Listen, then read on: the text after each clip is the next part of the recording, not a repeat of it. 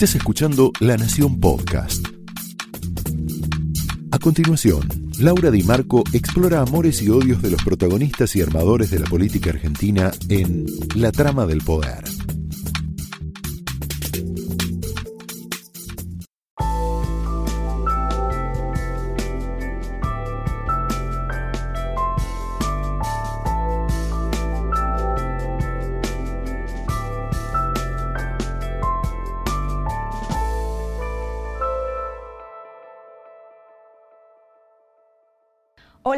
Buenas noches, bienvenidos a la trama de hoy, donde vamos a unir poder y acoso sexual o poder y abuso sexual. Es un tema que es muy frecuente en todos los espacios políticos, no distingue ideología, pero del que se habla poco.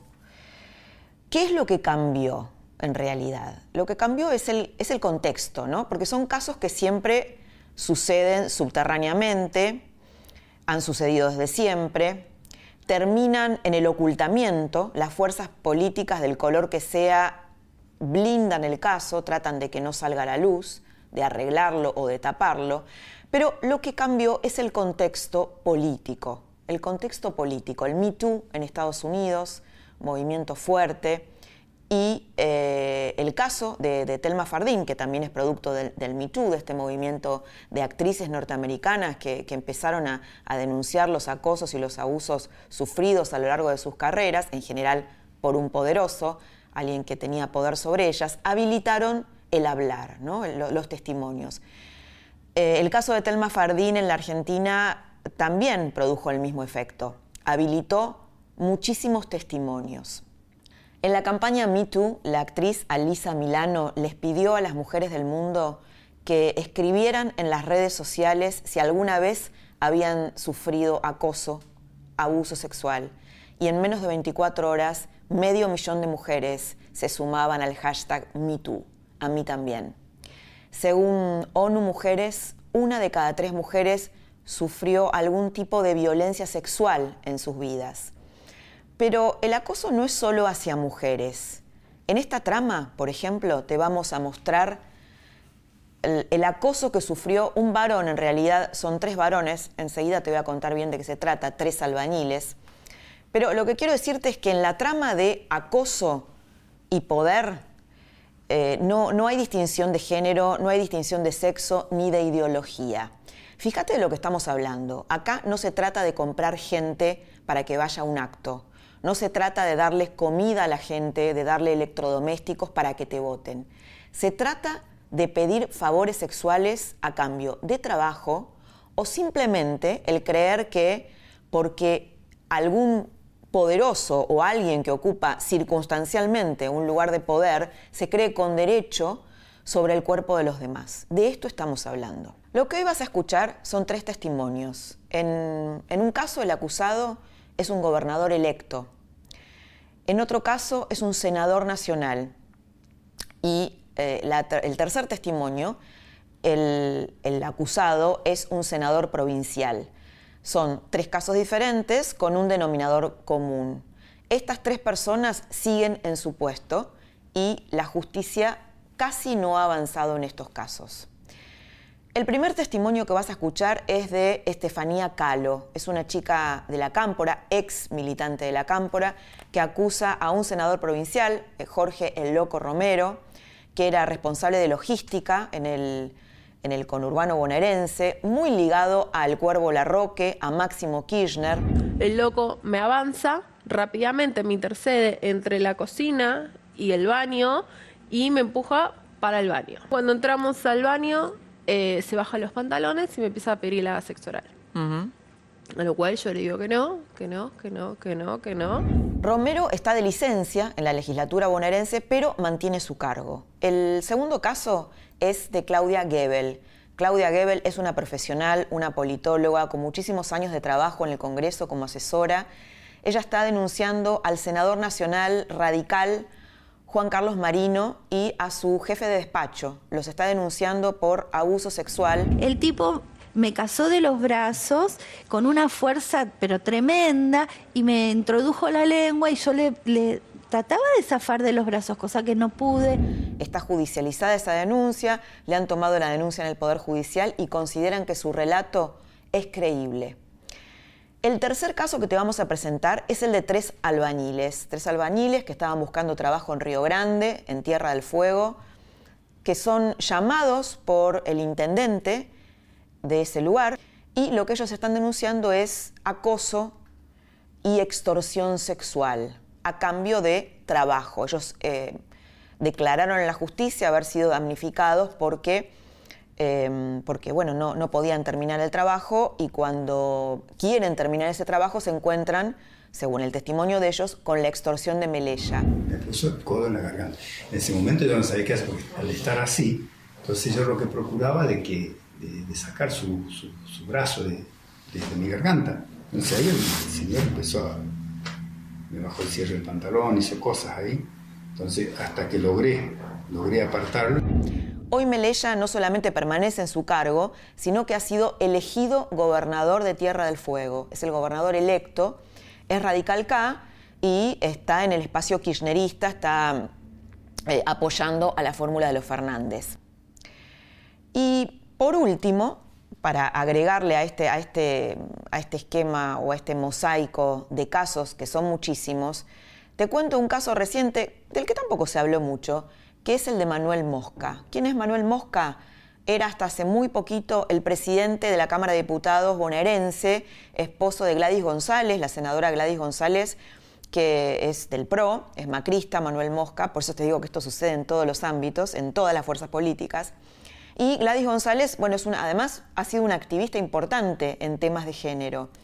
Manuel Mosca tuvo dos denuncias en la Oficina de Violencia de Género de la Corte Suprema de Justicia, es decir, son denuncias que han sido judicializadas. Una denuncia es de una dirigente macrista del interior de la provincia de Buenos Aires y otra de una empleada. ¿Qué pasó con este señor? Pidió licencia por 60 días mientras se investiga su caso, pero no, eh, no ha sido desaforado por el momento. El nuevo Código Penal eh, estipula que el acoso es un delito y es un delito que merece penas que van de entre tres meses a dos años y que el abuso, por supuesto, también, el abuso sexual y que eh, prevé el Código Penal penas entre seis y cuatro años de prisión. La trama de esta noche, que todavía sigue siendo tabú, arranca de esta manera. Estefanía, bienvenida, buenas noches. Muchas gracias, Laura. Bueno, estamos en, este programa eh, metiéndonos en un tema delicado que es el abuso de poder vinculado con el abuso sexual, ¿no? Y vos tuviste un caso así y nos gustaría que, que nos contaras desde el principio cómo fue, qué pasó y qué sentiste. Te comento, eh, a mí me intentó usar eh, Jorge el Loco Romero, senador provincial por Unidad Ciudadana. Que sigue siendo senador provincial, ¿verdad? Sí, porque se tomó una licencia de 30 días sin goce de sueldo. Eh, ya creo que va a pasar un mes, o sea que ya dentro de poquito se le está por terminar. bueno, la primera quincena del 2017, más o menos, los primeros días. Hablamos de un miembro de la cámpora importante. Sí, mano derecha de Máximo, digamos. Eh, ah, es mano derecha de Máximo. El man, mira qué loco que será, ¿no? Es la mano derecha de Máximo. Es eh, el ex de Luana Volnovich, la que es, viene segunda en las listas. De Luana Volnovich, que es la ex eh, mujer de Iván Hein, Sí, y la actual de Máximo. Ajá. O sea, bueno, no, lo están haciendo público. No sabía. Es, es, es la mujer de, de Máximo es la que, bueno, ahora va segunda con, eh, con Massa en las listas de provincia. Bueno, eh, el loco, eh, más o menos para resumir, porque ya es como, viste, revictimizante contarlo tantas veces, pero lo voy a contar lo, más... Sí, pero también es importante contarlo porque a muchas mujeres les pasa esto, ¿no? Sufren esto. Bueno, nos habíamos juntado a comer con el Micio Cáceres, que es el responsable del interior, otro de los amigos del Cuervo y Máximo. Del Cuervo La Roque. Porque por ahí para vos son nombres familiares para todos, pero para que todos sepan de quién hablamos. ¿no? No, me, acostumbro. El Cuervo La Roque, que es como un gran cuadro de la cámpora. Sí, es el secretario general, digamos, es el que articula toda la cámpora, el que articula prácticamente todo. Eh, bueno, nos juntamos a, a comer con el Micio Cáceres, Gustavo Micio Cáceres. Eh, nos juntamos en Brujas, eh, bueno, un, un bar por, por Palermo con unas amigas mías y unos amigos de él. Bueno, en medio de la cena no, sale la idea de ir a bailar y el micio me avisa de que va a venir el loco. Yo no tenía problema porque yo al loco lo conocía de vista, o sea, yo estaba en logística nacional y te digo la verdad que para mí nunca nunca tuvo una relación de hablar, o sea, sí, muchas veces él ha estado a cargo como logística nacional. Yo estaba en la parte de logística nacional de la cámpora. Eh, a veces logística nacional trabajaba mucho en conjunto con la gente de Varela. Eh, a veces lo tuve de, de responsable en, en- en- en algunas cosas, no sé, por ejemplo, cuando fue lo de Tiempo Argentina, que fue Cristina, el Loco Romero fue el que nos estaba guiando y todo eso, bueno. Era ¿Cuándo entró él como senador, eh, como legislador provincial? Él entró en el 2017 en reemplazo de eh, Magdalena, la mujer de Ferraresi. Ajá. Eh, ni siquiera la banca suya, porque él es suplente. Él se le termina este año, por suerte, y por lo que pude ver en las listas, por una vez no lo metieron. Salimos de ahí, de donde fuimos a cenar, nos fuimos a bailar, nos encontramos con el loco en la, en el mitad de- la mitad del camino. Hasta ahí todo normal. eh, ya en la cena habíamos eh, tomado bastante cerveza Sí. en el boliche tomamos más cerveza.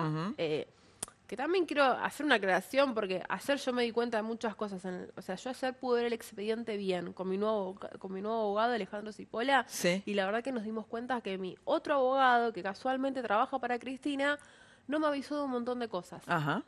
Yo o sea, vos intuís que ese abogado que trabaja para Cristina quería eh, tal vez defender al Sí, no a te- no- vos denunciás. No tengo las pruebas concretas, ¿no? Pero es lo que me hace intuir. Por ejemplo, no presentar escritos de, de- escritos para presentar pruebas o testigos que yo se les había pasado un mes antes, ir a la fiscalía y que no estén, por ejemplo, cosas así, o no avisarme, porque él también lleva eh, otras causas mías, no avisarme que, te- que- que tenía un peritaje y perder las chances, que vos, vos sabés que judicialmente cuando perdés los tiempos eh, te juegan contra, o sea, cuando no vas a, a las veces que te sientan te juegan contra. Bueno, Bueno, entonces habían tomado. habíamos tomado, había, ha- había bastante alcohol, bastante alcohol. eh, y de ahí, bueno, el misio, como le, le gustaba a una de mis amigas, qué sé yo, dice, bueno, nos, nos vamos para, para el departamento, qué sé yo, y seguimos ahí. Dice, así, yo- así yo puedo hablar más con tu amiga, bueno, ¿no? Digamos. Sí, sí. Y seguimos tomando un par de cervezas. Bueno, nos fuimos. eh, a todo esto, eh, el misio eh, se encierra en el cuarto con mi amiga. Y el loco ya estaba en, un- en una situación bastante un poquito eh, desaforado, Sí. sacado, digamos, ¿no? Yo había consentido tener relaciones con uno de ellos porque había uno que me había gustado y dije, bueno, sí, ¿por qué no? O sea, soy mujer, tengo el mismo derecho que todos de- supuesto, de, claro. de disfrutar mi Eh, El tema no es la sexualidad, sino, sino el no consentimiento. ¿no? Exacto, porque muchas veces se nos pone en el ojo de la tormenta el tema del goce, ¿no? Así es. Eh, y bueno, yo decidí estar con este chico. eh, en medio de, la- de las relaciones que tenía, venía el loco y me abría la puerta. Yo estaba en una cocina, porque no había muchos cuartos, yo estaba en una cocina.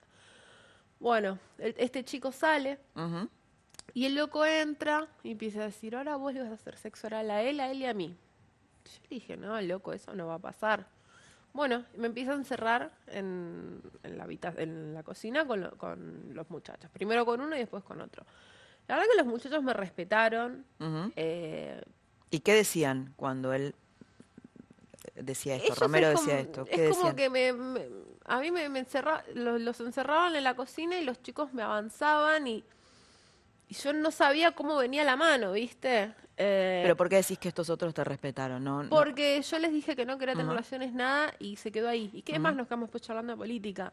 Yo realmente no recuerdo cómo fue la situación, en el sentido, eh, uno de ellos dice que yo me le avancé a, a él, la verdad que yo recuerdo que él se me avanzó a mí, pero bueno, nada, son detalles que realmente Sí. no ni suman ni restan en esa noche. Bueno, el loco me vuelve a hacer lo mismo con otro chico, cuando logro salir, el loco me avanza rápidamente, me intercede entre la cocina y el baño y me empuja para el baño.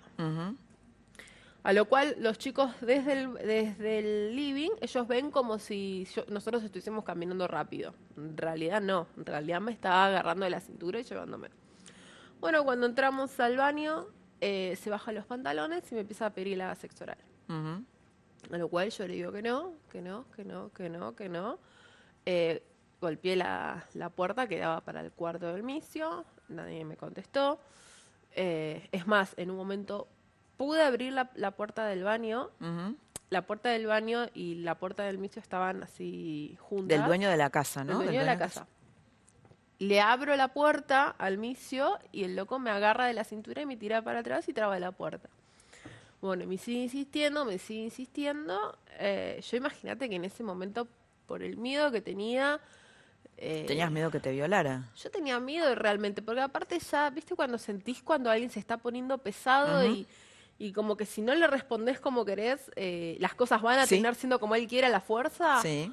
Bueno, eh, realmente sentí miedo. Yo lo sentí como si hubiese sido media hora. Después me dijeron que afuera fueron cinco minutos. Realmente yo lo sentí. Bueno, pero es lo que te pasa cuando vivís una situación muy estresante. Te parece que fueron Sí, que fue a- mucho más tiempo, ¿no? Y aparte pensá, eh, un baño, un dos por dos, eh, no tenés dónde ir, dónde escaparte, no te dejan salir, te están obstruyendo la puerta. Imagínate que yo en ese momento le llegué a decir, escuchame, loco, nos vemos otro día, arreglamos para... Le tuve que llegar a prometer de verlo otro día para que me dejaran paz y no me dejaba salir y no me dejaba salir y no me dejaba salir. Bueno, lo que vos hiciste son estrategias de supervivencia de- que aplicaron muchas mujeres para no ser violadas, ¿no? La negociación, La digamos. negociación, exacto, sí. Que no, que bueno, que no todo el mundo tal vez tiene recursos para hacerlo, ¿no? Y por eso muchas obvio. chicas terminan ah, muertas, violadas. Obvio, igualmente en ese momento tampoco me servía porque, o sea, a mí me dejó salir porque abrió la puerta a mi amiga que había salido del cuarto al lado. Eh, no por otra cosa, por eso la carátula es intento de abuso, porque él, o sea, a él lo que no, lo- no- le obstaculizó llevar el eh, cometer el hecho fue que haya a- abierto la puerta a mi amiga. Claro, no digamos. tuvo tiempo No para tuvo tiempo. completar, para, para Mm. violarte, Digamos realmente, que ¿no? si, te- si hubiese tenido unos minutos más, eh, me hubiese violado. Como no sería la primera vez que lo hace. Eh, a mí me han llegado historias después de que yo denuncié de violaciones, y no de ahora, de hace años. ¿Y qué pasa cuando vos denunciaste esto en la cámpora? A la semana logro hablar- hablarlo con esta amiga, le cuento lo que me pasa. Esta amiga era militante de la cámpora, es militante Sí, de la cámpora. Sí, sí, sí. es militante de la cámara. Eh, Claro, lo- porque además te cuesta procesar algo así, no es tu lugar, te pasa esto en alguien que, Mm. con quien vos confiabas hasta ese momento, en una agrupación que Mm. se supone que es tu familia política Mm. y Como dije siempre, que para mí Cristina era una mamá. claro, Era, era una persona por la cual nosotros pasábamos eh, noches enteras ahí en Juncal y Uruguay cuidándola. No sé de qué, porque tiene su custodia, pero bueno, nosotros íbamos igual, pasábamos frío, eh, calor. Yo me acuerdo que hacíamos, a mí me gusta mucho cocinar y hacía la- le hacía la comida a los compañeros que estaban ahí. Eh, la verdad que éramos como una gran familia cuidando a, eh, a mamá, ¿entendés? Sí, sí. Cuidando a la Cristina. ¿Y qué pasó, Estefi, cuando hablaste con tu amiga? Es decir, ahí hacen la, deciden hacer la denuncia ante la agrupación. ¿Cómo fue ese? Ella me lo, proceso? ella, cuando yo se lo comento, ella me dice que yo se lo tengo que ir a decir al Despo, al que, al que era mi responsable, Miguel Ángel Despo, Despo es el apellido. Sí. Bueno, eh, ella se lo va a contar, Mm. ella se lo cuenta. Ella me dijo que en ese momento cuando se lo contó, la reacción fue que se enojó, viste, no con ella, sino que se enojó con el loco, como que barbaridades, insultos. Dijo, bueno. Claro, porque no debía ser la primera vez que eso pasaba. Claro, ¿no? no era la primera vez. Es más, eh, yo tardé un poco en hablar con, con el que era mi responsable, pone que tardó un mes más o menos, mediados de febrero de ese año. Hablo con él. Le comento, él me cita en el bar de madres, ahí en, en el Congreso, y le cuento y él, me, y él me dice que sí, que él a mí me cree porque él sabe que es así y que no era la primera. Que había casos en Avellaneda, que había casos en Varela, que había casos ¿Y pero ¿y en- qué hacen frente a esas cosas? y realmente nada. Realmente nada. Ne- Hasta ese momento no existía ningún protocolo. Eh, hoy existe y no se usa, o sea, es lo mismo que nada, digamos, pero eh, no, en ese momento lo que a mí me dice es que primero tengo que ir y hablar con el misio, el dueño de la casa, y contarle lo que me pasó. Y, y yo intenté hacer todo ese camino de contar. Y la verdad que lo único que me encontraba el otro día era una pared. Nadie me escuchaba, nadie hacía nada.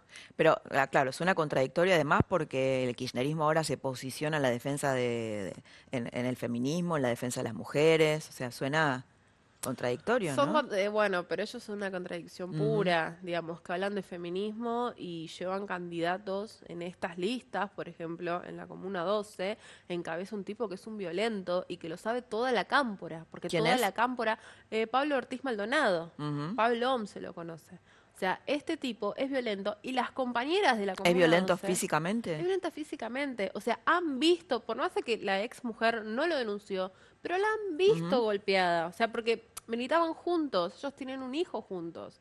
Y es obvio que no lo va a denunciar. Si aparte, en su momento la organización la cayó a ella. Yo eh, creía en el, en el proyecto de Néstor y Cristina. Eh, a mí me ¿Y ya no crees más? Y a mí me defraudó mucho, Cristina. ¿Cuándo decidiste denunciar a, a este líder de la cámpora periodísticamente? Porque eso es quebrar un código, ¿no? Eh, eh, quebrar un, para ellos. Sí, ¿eh? sí, sí, Para sí. ellos. Eso fue, si no me equivoco, 13 o 14 de diciembre. Fue después del relato de Telma. Realmente se produjo un quiebre dentro de la militancia, porque muchas compañeras empezaron a hablar, se habló del caso de Mauro Leguizamón, que es un, un referente estudiantil de, de la Jaureche, eh, también. Eh, O sea, el testimonio de Telma Fardín te, movilizó para Sí. poder hablar. La verdad que sí, la verdad que eh, algo adentro mío Mm. Porque también, viste, me pasó, yo denuncié a mi expareja, viste, por violencia y por abuso sexual.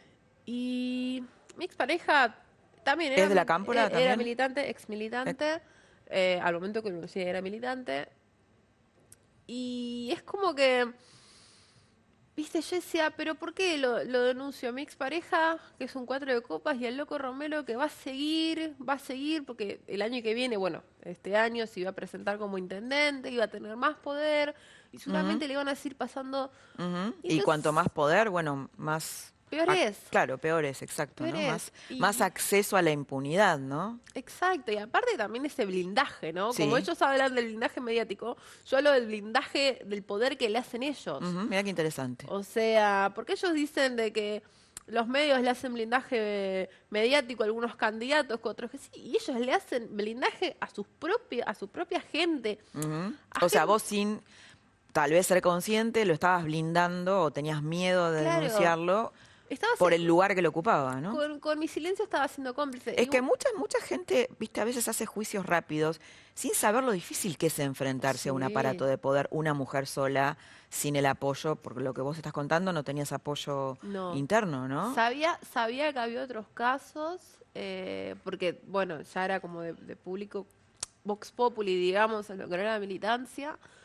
Pero yo no me animaba también por el tema de, eh, viste, yo vivo con, con mi familia. Eh, Claro, sí, sí. cualquier cosa que le podría pasar a mi mamá, a mi hermano, a mi papá, o a cualquier miembro de mi familia, realmente, más, más de lo que me pase a mí, ¿viste? Porque si fuese yo sola en este mundo, vamos, pero...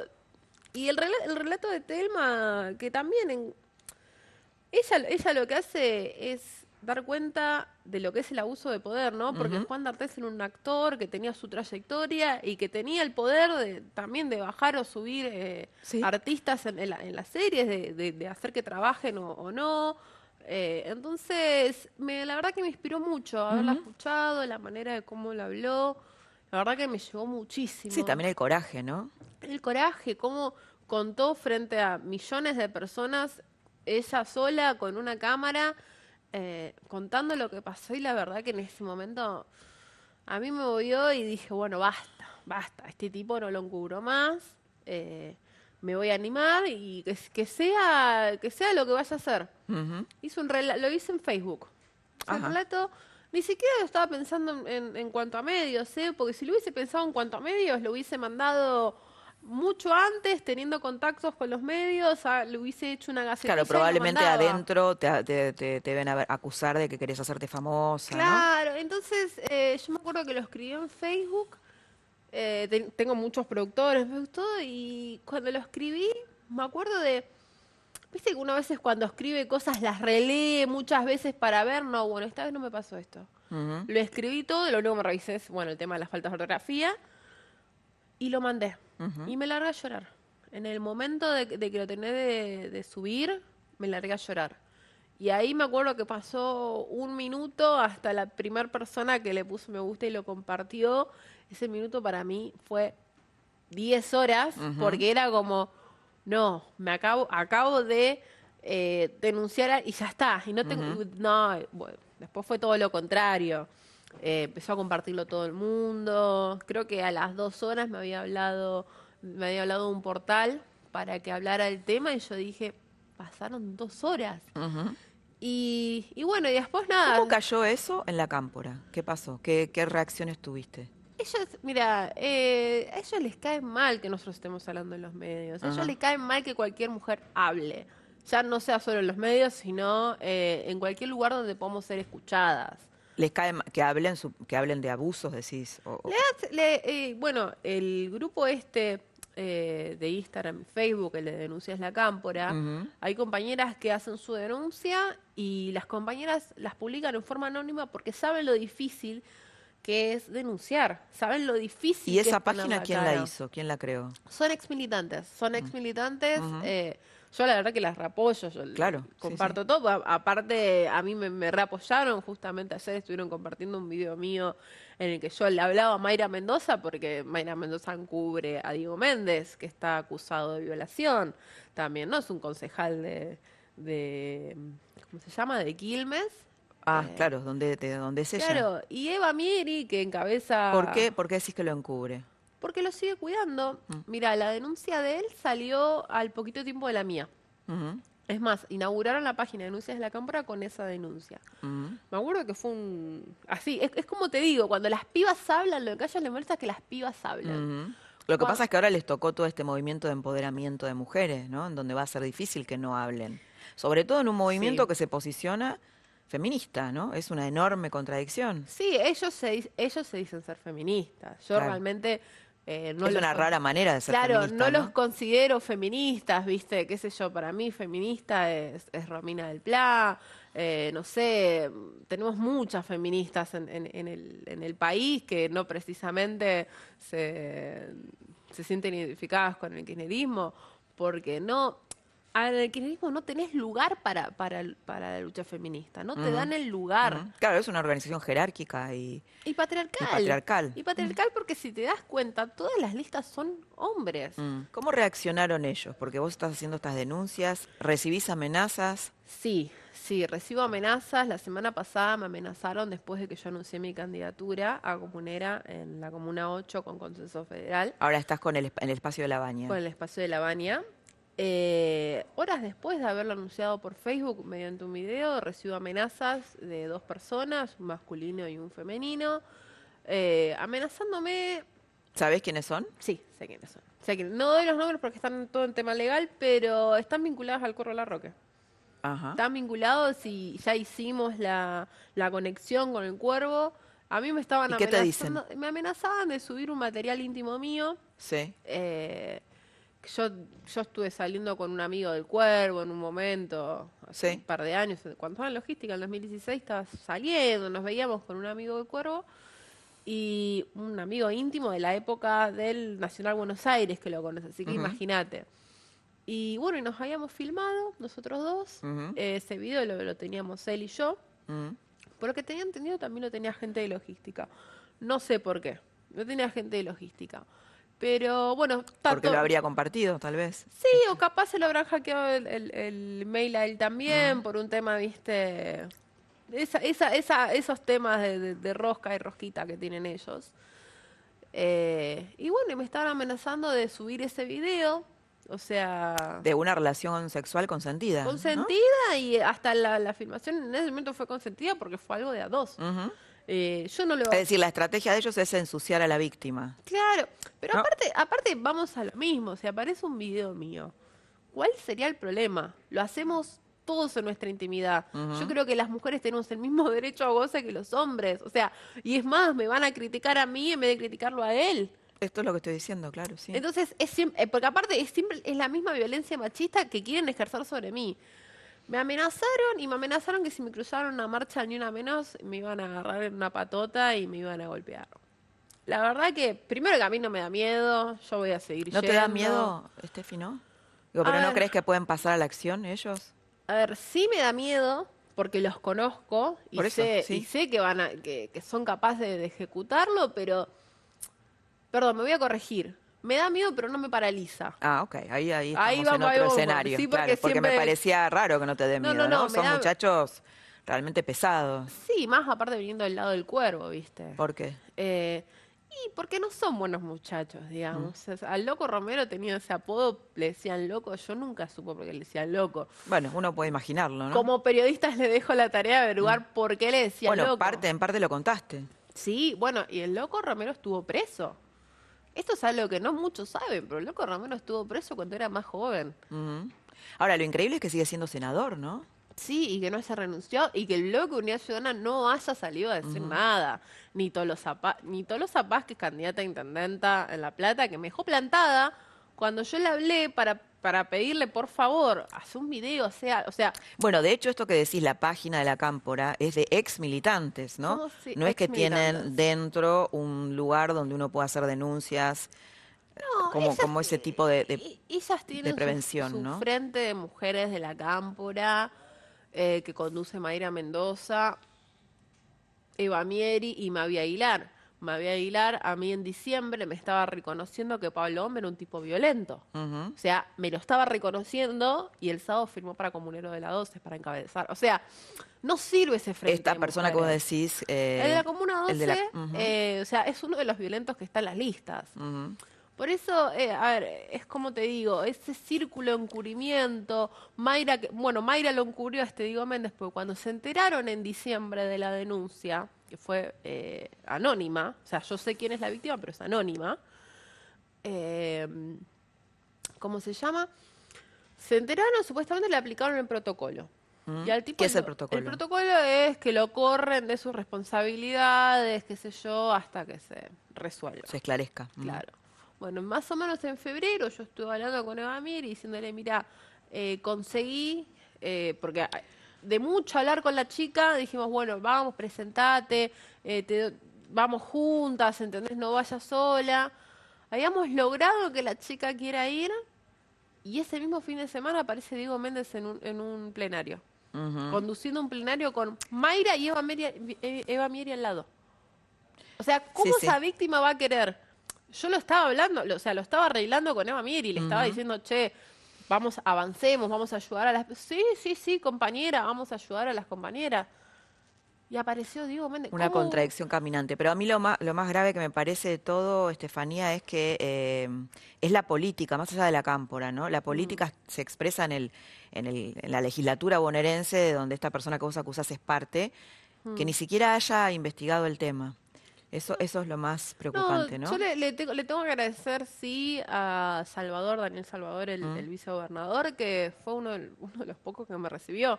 Él me recibió en, en- en el Senado, me recibió con todo su equipo, eh, recibieron la denuncia, yo les dejé Mm. una copia de la denuncia, y ellos me contaron que la única forma que lograron de, de llamarlo a que dé explicaciones es por el tema de las inasistencias. Ajá. El loco Romero se tomó 30 días de licencia, no por el tema de mi denuncia. Se tomó 30 días de licencia porque faltó cinco veces. O sea, aparte que está cobrando 180 mil pesos por mes, casi 200, en una Argentina que estamos en crisis, hay gente que no puede pagar la comida, o sea, que no, no llega a fin de mes. Este tipo no labura, porque este tipo no está yendo al Senado, no está haciendo nada, y ahora va a volver. Y, y tampoco es que va a volver, ¿eh? Porque no va, va a seguir sin ir eh, y va a seguir cobrando eh, lo van a lo van a seguir pagando todo lo, la gente de la provincia de Buenos Aires digamos Im- Impactante todo lo que contás.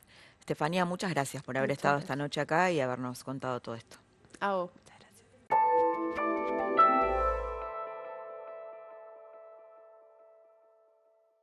Lo que vas a escuchar ahora es el testimonio de Claudia Gebel, una politóloga, una mujer muy formada, que va a buscar trabajo al despacho de un senador, a Juan Carlos, de Juan Carlos Marino, concretamente radical, y se encuentra con esta situación. Y lo que Claudia dice es parecido a lo que dice Estefanía, que lo que sucedió después fue un abroquelamiento de la política, de los dirigentes políticos, en este caso del radicalismo, para que el caso no salga a la luz. Claudia, muy bienvenida esta noche Muchas a la gracias. trama, donde estamos hablando de abuso sexual, abuso de poder. Vos tuviste un caso y nos gustaría que nos contaras.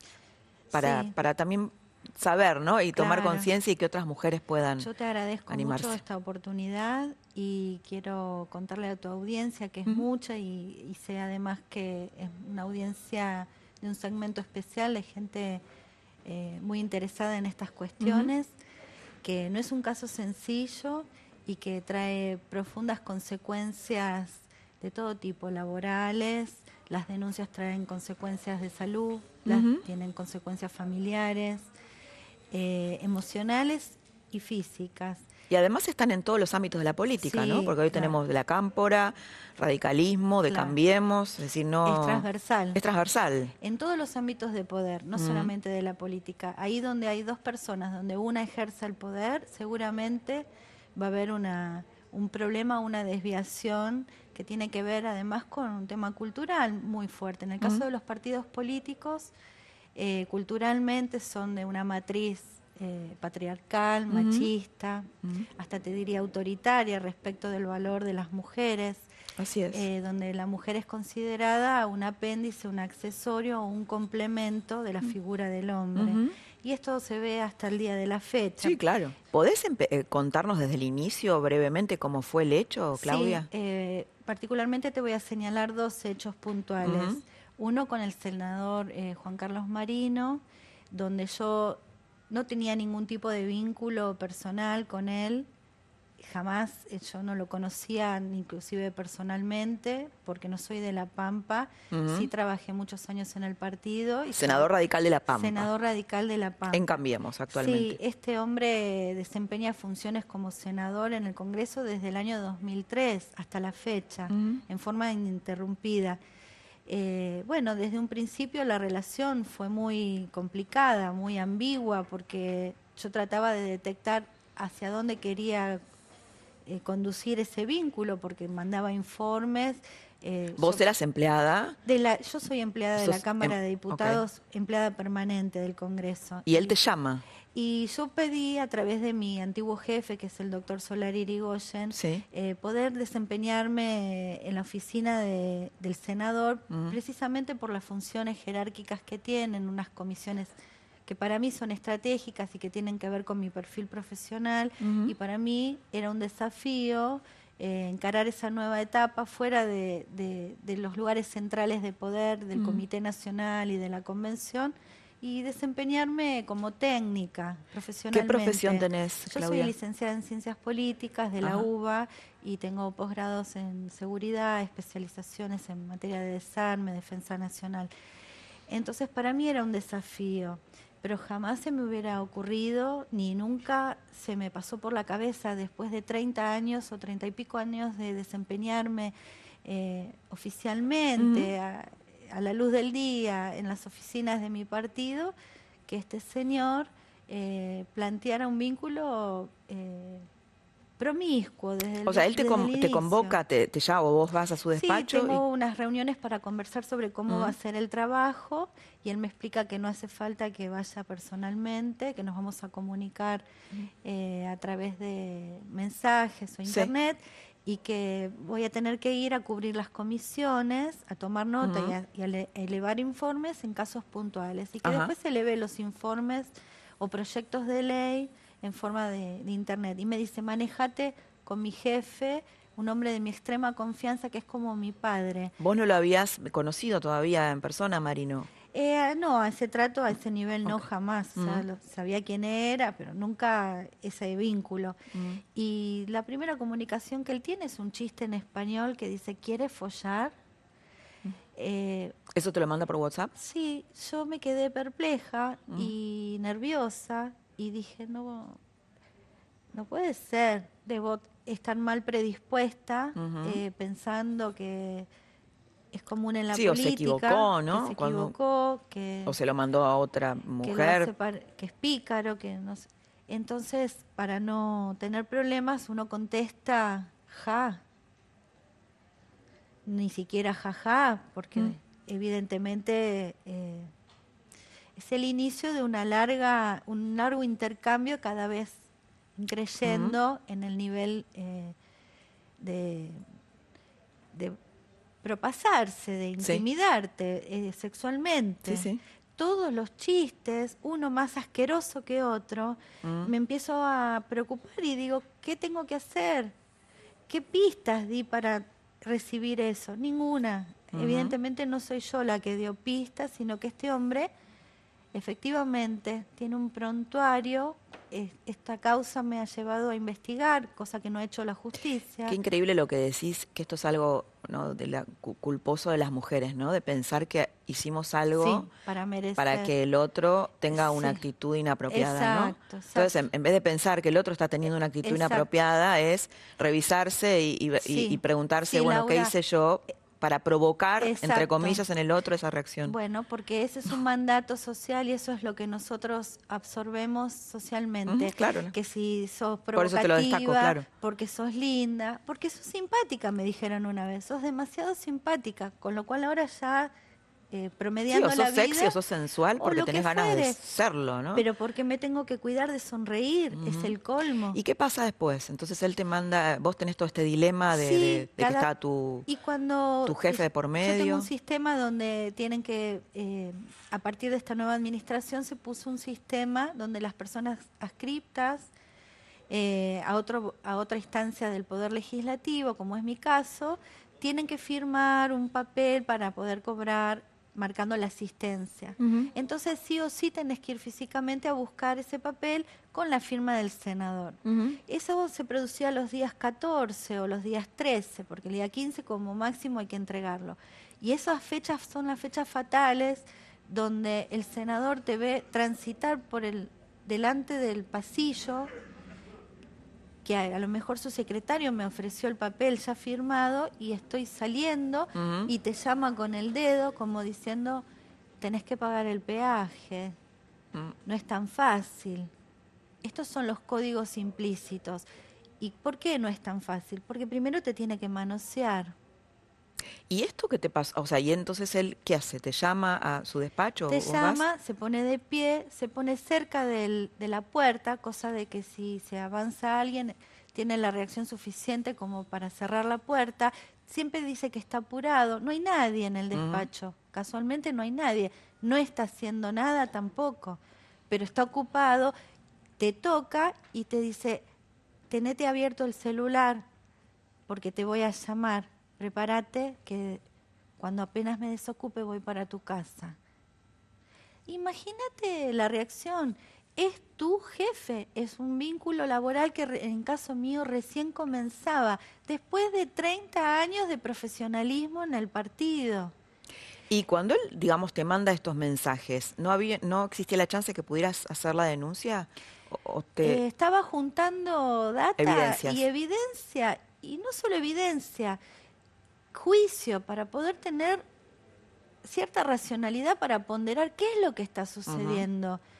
Porque está claro que la gente en política quizás tiene modos más atrevidos, más informales, están acostumbrados a ciertas prácticas eh, más relajadas que en los ámbitos privados pero yo no en ningún momento planteé ninguna práctica relajada, todo lo contrario.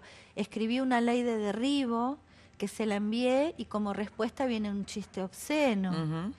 Tanto fue así que en la desesperación mía, en mi inconsciente, él le empiezo a mandar fotos de mis hijas y le digo, esta es mi familia. Ese es el mecanismo que yo encontré como estrategia para ir conduciendo esto a otro carril, cosa que nunca sucedió.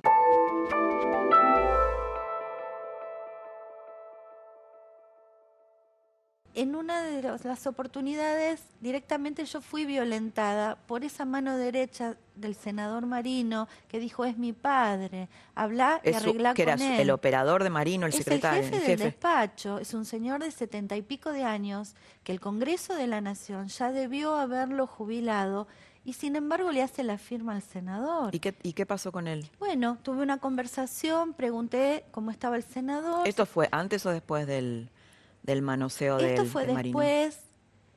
Marino siempre decía, tenete abierto el celular, ¿dónde vivís? Voy para tu casa, bla, bla, bla, bla, bla, bla.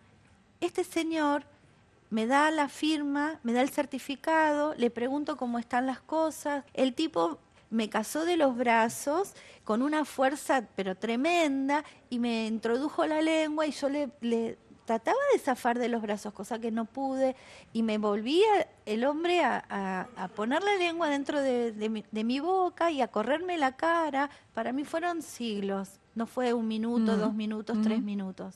Un siglo, para mí fue como un intento. ¿Cómo lograste salir de ahí? Claro, fue un intento, como un intento de violación. Me dijo, eh, te voy a llamar lo que en todo caso lo que hay es una obscenidad del manejo del poder que te da 30 años de estar en el Senado y creer que sos José Senado de la Nación y que a vos no te pasa nada porque vos sos la ley. ¿Y qué pasó, Claudia, primero? ¿Cómo decidiste denunciar y, qué pasó en el partido cuando lo hiciste? ¿Cómo decidiste denunciar mediáticamente? Sí, no, mediáticamente yo no hice ninguna denuncia, la hice en Comodoro Pi directamente. Y se ve que en Comodoro Pi filtraron la denuncia. Y Un intento de blindar a Marino. Es el uso. A tu denunciado. Es el uso del poder, de los resortes del Estado para evitar que la justicia avance y prospere la causa. Claudia, muchas gracias por haber compartido este testimonio. gracias por estar esta noche. Muchas gracias por la oportunidad. Hasta acá escuchaste los testimonios de Estefanía Calo y de Claudia Gebel, que si bien son dos mujeres muy diferentes, tienen cosas en común. Primero, admiten que el haber sido apoyadas, haber tenido contención, las ayudó a hablar y también el testimonio de Telma Fardín y todo el contexto novedoso, ¿no? porque no es sencillo hablar de estos temas. Ahora vas a escuchar un testimonio diferente que nos mandó en, exclusiva Alfredo Suaznavar, que es el albañil que denuncia haber sido acosado por el gobernador electo de Tierra del Fuego, Gustavo Melella. Este testimonio es doblemente valioso, primero porque Suaznavar es hombre, porque probablemente es doblemente estigmatizante poder contar algo así culturalmente para él, además porque él también lo cuenta y lo dice. Y mm, el relato de los hechos lo explica de esta manera. Una mañana me llamó don, don Riva, mi amigo, y me dice que había una posibilidad de trabajo. Entonces le pregunté más o menos qué tipo de trabajo. Y él me dijo que el intendente le había dado una audiencia a él para que presente ese día. Entramos ahí a la oficina, me lo presentó y, no sé, ese día cuando llegamos, eh, el señor cuando me saluda me abrazó un, poco medio fuerte y yo digo, bueno, será la costumbre, que sea un político, pero nunca me imaginé algo más allá de eso. Entonces eh, estuvimos hablando ahí, nos prometió muchas cosas, y que nos iba a dar para hacer las plazas, que nos iba a dar para hacer eh, las veredas, las bicisendas y muchas cosas así, sea, mucho trabajo. Entonces nos estamos retirando, me dice el Señor, déjame tu número para que así te llama, le doy a una persona para que te llame, así arreglamos el problema que tienes del, del Bueno, listo. Le dejé mi número. Entonces por la tarde el Señor me llamó, a última hora, sin ser tarde ya, noche, y me preguntó si me habían llamado. Le dije que no, que no me llamó nadie. Bueno, dice, quédate tranquilo que ya te van a llamar. Listo. Al otro día me volvió a llamar, y ahí, ahí fue cuando me dijo que yo le gustaba, y si yo quería tener un novio casual. Entonces yo le dije, discúlpeme, pero yo soy hombre y me gustan las mujeres. Entonces el Señor empezó a decir muchas cosas. Bueno, pasó, lo corté, al otro día me volvió a llamar y después me dijo, o sea, tercera vez me dice de que sí nos iba a dar el trabajo. Bueno, pasaron más o menos, han pasado 15 días, dos semanas. Entonces don Rivas me dice que ya estaba el trabajo. Y empezamos a trabajar, todo bien. Y bueno, hasta que pasó, no sé, pasó una semana más, el trabajo nos cortó. Yo lo llamé al señor, nunca me atendió, preguntándole, para, o sea, le mandé mensaje preguntándole por qué nos había parado. No pasó nada, no pudimos cobrar. Entonces yo fui, le hablé con el señor pidiéndole que nos pagara y me dijo que sí, que se nos iba a pagar, que me quede tranquilo. Si yo tenía un problema con ir eh, a cobrar un día sábado o domingo, le dije que no, el asunto es que me pagara. Entonces, bueno, dice, eh, cualquier cosa te llamo. Y un día, era un mes de enero, no recuerdo la fecha, pero me llamó este señor y me dijo, vení que tengo tu plata. Eh, el señor Melilla me llamó y me dijo, vení que tengo tu plata. Entonces yo le dije, está bien, pero la municipalidad hoy está cerrada. Entonces me dijo Melilla, no, dice, yo te, te invito que vengas a mi casa. Entonces cuando llegué yo, eh, entré y me dice, me invitó a sentarme, me senté, todo cansado, que había caminado más o menos, sé, como 20 cuadras, y, ahí fue el problema, porque fue para adentro, volvió y me dice, ¿qué te vas a servir? No, señor, no, no me quiero servir nada. Entonces yo vine porque usted me dijo que ya tenía la plata y que tenía un plano para que ejecutemos otro trabajo, otra obra. Entonces sí, dice, pero eh, hablemos de otra cosa ahora, dice, no hablemos del trabajo. Entonces yo le dije, yo necesito que me pague y, quiero hablar de trabajo porque es por lo que vine. Entonces el señor, cuando este Melella, cuando eh, yo me acomodo de una forma así, estaba así, medio cansado, en un sofá, y Melella vino y se sentó hacia el lado mío y me, se avanzó y me puso el codo en la garganta así. Me puso el codo en la garganta. En ese momento yo no sabía qué hacer, porque al estar así, entonces yo lo que procuraba de que de, sacar su, su, brazo de, de, mi garganta. Entonces ahí el, señor empezó a, me bajó el cierre del pantalón, hizo cosas ahí. Entonces hasta que logré, logré apartarlo y le dije, señor Melilla, usted me dijo que venga porque tenía la plata y tenía otro trabajo para mí. No era para esto. No quise reaccionar porque pensé, si le pego una trompada a este, este tipo, a Melilla, voy preso. O quizás me deja que salga ahí a la puerta, me pega un tiro. ¿Y a quién le van a creer? A mí no me van a creer. Le van a creer a él porque es el intendente. Entonces le dijo Melilla, si vos a mí no me das lo que yo quiero, yo no te voy a pagar.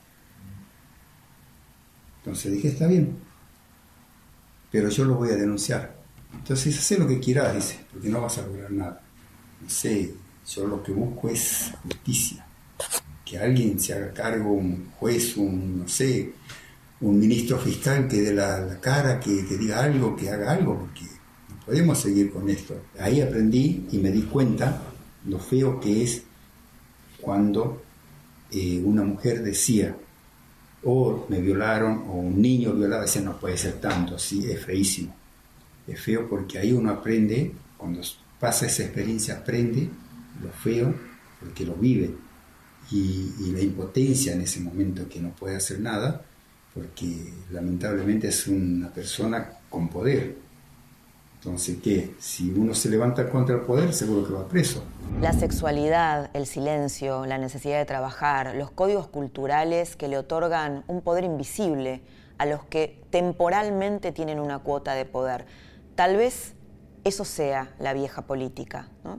Tanto que el macrismo habla de la vieja política, en el caso de algunos casos ocurridos en su propio espacio, actuó como la vieja política, que es ocultando la situación. De eso sí se empieza a hablar. La omertad, el código de silencio que rodeaba estos hechos, empieza a resquebrajarse por un nuevo clima político internacional, de los que algunos parecen no haberse dado cuenta todavía. Te espero la próxima semana para seguir compartiendo otra trama del poder y seguir repensando la Argentina. Que tengas muy buenas noches.